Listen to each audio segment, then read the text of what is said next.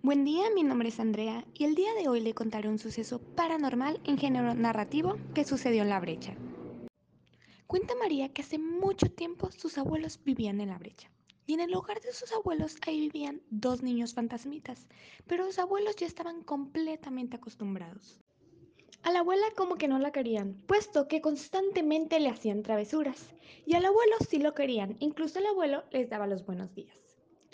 Día el abuelo salió de la ciudad, por lo tanto la abuela se quedó sola y les dijo a los niños, ahorita no me molesten, váyanse aquí y cerró el almacén, ya que decía que ahí provenían los niños. Hizo eso y se fue a descansar. Ya que se estaba quedando dormida, escucha ruidos de sillas jalándose, muebles de la cocina y ella piensa, ay, así son los niños. Ella tranquila, muy quitada de la pena, acomoda todo y se vuelve a su cuarto. Cuando ella se devuelve, se estaba quedando dormida de nuevo y empieza a percatarse perfectamente que los niños estaban brincando en su cama.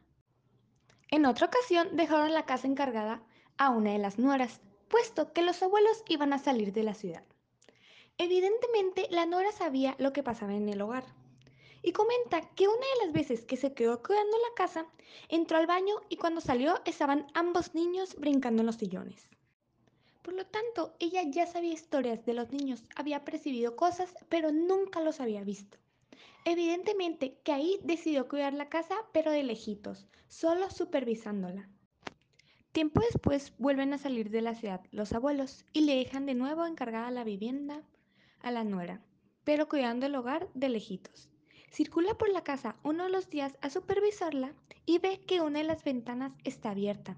Por lo tanto, le toma una fotografía y se la envía a su esposo.